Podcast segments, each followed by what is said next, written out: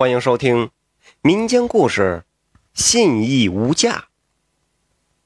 在清朝末年，江南有个村子爆发了瘟疫，死了很多人。这村子中间呢，还有一条马路，马路将村子分成了前村和后村。但是奇怪的是，染上瘟疫的全部都是后村的村民，前村还没有发现一例染病的。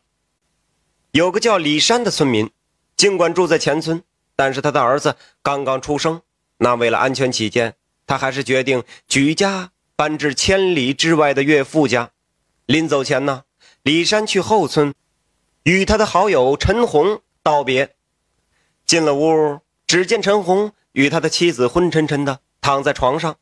见李山来了，陈红才吃力的张开口说：“你别过来，我俩都染病了，可能快要死了。”李山心中一惊，说要替他俩请郎中。陈红苦笑道：“哼，哪儿有郎中敢来呀？你呀，也别白忙活了。”他伸手指了指墙角的摇篮。你若有心，就帮我将儿子抚养长大吧。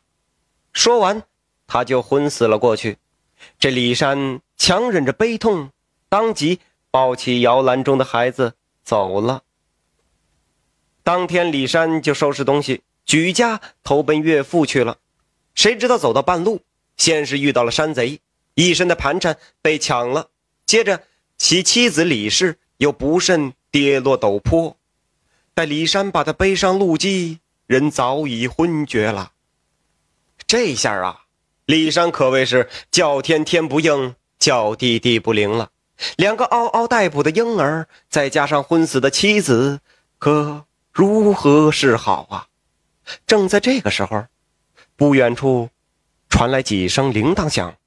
李山定睛一看，原来是一个郎中正迎面走来。李山赶紧上前向郎中求助，郎中将李氏的腿蜷起查看，断定啊这是腿部骨折了，便扭头对李山说：“哎，这情况很严重，你现在背着他上医馆要快。”李山叹口气道：“哎，实不相瞒呐，我的钱全被山贼抢了，现在……”身无分文呐！郎中道：“救人要紧，其他的好说。”这郎中啊，姓赵，原是这一带的名医。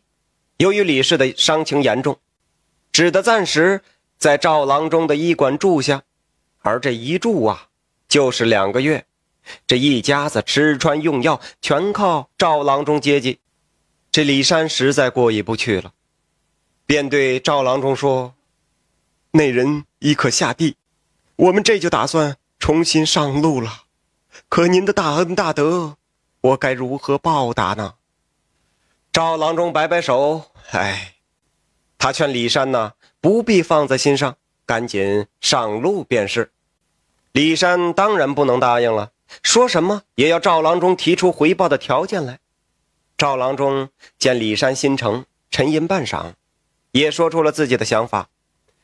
原来赵郎中的妻子啊，不能生育，而李山夫妻一来穷苦，二来李氏的腿伤未痊愈，这夫妻二人拖着两个孩子赶路，实在不便。赵郎中就想抱养其中一个，并给李山一百两银子作为酬谢。一旁的李氏一听到一百两银子，眼睛都亮了，他把李山拉到一边说：“你还犹豫个啥呀？”啊郎中说的句句在理，再说，这郎中家里的条件那比我们可好多了，孩子留在这儿，一点不亏。李山叹了口气说：“哎，那你说，把哪个孩子留下呢？”李氏就说了：“这还用问吗？当然是陈红的孩子了，我们可以得到一百两银子，何乐而不为呢？”李山摇摇头，唉，这孩子是陈红临死前托付于我的，我怎么能把他卖了呢？你这是陷我于不义呀！”李氏道：“难不成你还想卖自家的孩子啊？”李山皱着眉头，陷入了沉思。他想了半天，他决定听天由命吧，便对郎中说道：“这两个孩子，您喜欢哪个，就抱哪个吧。”这赵郎中略加思索，将陈红的孩子抱在了怀里。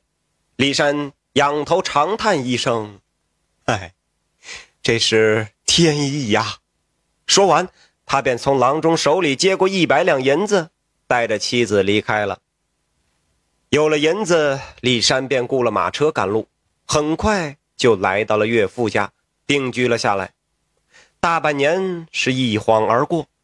这天，李山正要出门，却见院外走来一人，仔细一看，竟然是陈红。据陈红说，李山夫妇刚离开村子。朝廷便请了名医赵郎中来诊治瘟疫。赵郎中听说病的村民都住在后村，前村没人得病，便觉得这不像瘟疫。四处走访后得知啊，前村村民用水来自前村的小河，而后村村民的用水来自村后的古井。于是，赵郎中就来到古井旁边查看。这才发现了玄机。由于去年村里死了好几位老人，山上添了些新坟，尸体腐烂，又逢多雨，这污水呀就顺着山脉渗入了山下的古井。后村村民饮用了这不洁之水，才患了病。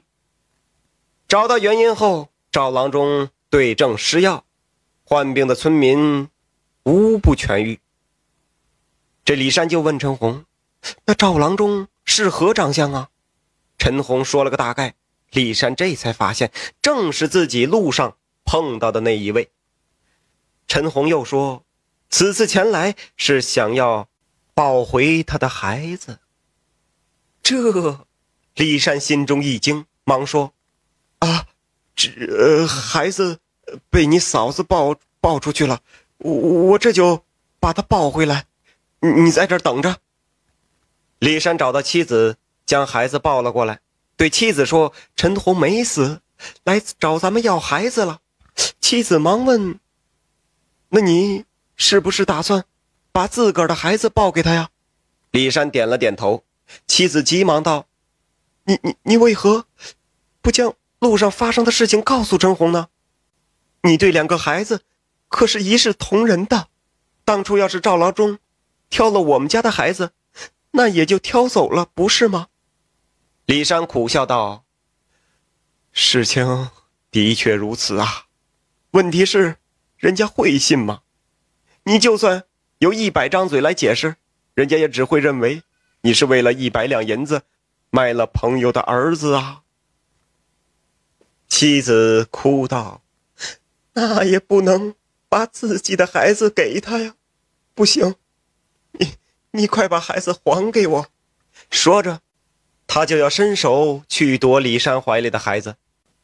李山一把将他推开，大声喝道：“你听我说，陈红若是够义气，他今天把孩子抱走，过几天还会再抱回来的。”见妻子一脸疑惑，李山接着说：“陈红把孩子交给我时，他那孩子也是刚出生的。今天我把我的孩子给他。”他未必看得出来，但他老婆是心细之人，准能认出这不是自己的孩子。那陈红必然会抱着孩子回来找我，到那个时候，我再把路上发生的事一五一十的说给他听，他才会相信。事情果然如李山所料，陈红将孩子抱回去之后，他妻子当天就发现这孩子不是他的，便要催促陈红将孩子抱回来找李山。李山这才将自己途中的遭遇原原本本的告诉了陈红，之后便跪在地上请求陈红原谅。陈红将李山扶起，感叹道：“陈红将李山扶起，感叹道：‘你既然能把自己的孩子送给我，我自然相信你。’只是……”李山赶紧取出一百两银子，塞在陈红的手中，说：“你这就去找赵郎中，将事情的来龙去脉告诉他，并把银子还给他。赵郎中是个好人，他一定会把孩子还给你的。”李山转身，又从抽屉取出几张纸，递给陈红，说：“近几日我刚好有事脱不开身，这是赵郎中为我那人开的方子。他一看这方子，和你给他的一百两银子。”定然会相信你所言非虚。另外，既然村里并没有爆发瘟疫，我和那人也商量好要回去，我们村里见吧。陈红点点头，收下了银子和方子，就走了。几个月后，李山举家搬回了村里。当天晚上，陈红在家为李山接风。李山见屋里并没有孩子的身影，着急道。这是怎么回事？莫非赵郎中不肯把孩子交还吗？陈红摇摇头说：“不是他不肯还呐，是我压根儿就没向赵郎中开口。那天我找到了赵郎中的医馆，见到赵郎中抱着孩子，又是亲又是笑，想起他不畏瘟疫，冒死来我村诊病，救活了村里几十口人。”也救活了我和那人的病，我实在开不了这口啊。李山沉吟道：“那既然你开不了口，要不我亲自去一趟？”陈红摆摆手说：“还是算了吧。知道孩子比我过得好，知道孩子有赵郎中这样的了不起的父亲，我已经知足了。”更何况，赵郎中救死扶伤的好人，与我，与大家都有恩，我不能让他寒心呐。